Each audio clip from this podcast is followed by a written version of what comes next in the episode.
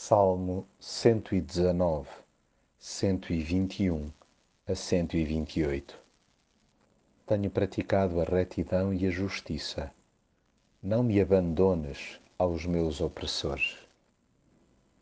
Por mais que nos contorçamos e achemos que não precisamos de ajuda, a verdade é que quando estamos completamente à rasquinha, acabamos por clamar por ela e não há melhor defensor que possamos encontrar do que o próprio Deus.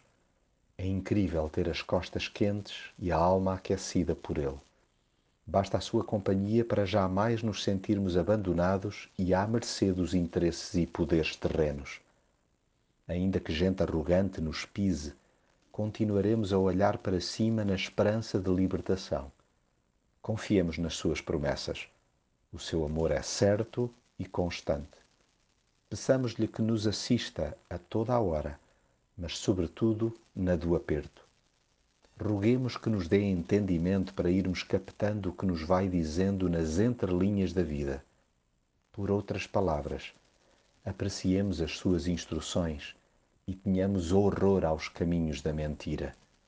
Digamos-lhe sem espiritualizações balofas que nos vemos como meros servos que querem muito integrar a sua palavra não nos contentemos em conhecer as Escrituras de capa a capa, mas em aplicá-la verso a verso, passo a passo, dia a dia.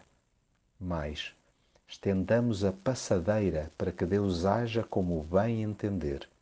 Aliás, assim como somos céleres a pedir a sua justiça para aqueles que o desprezam, expunhamo-nos com a mesma rapidez à sua correção.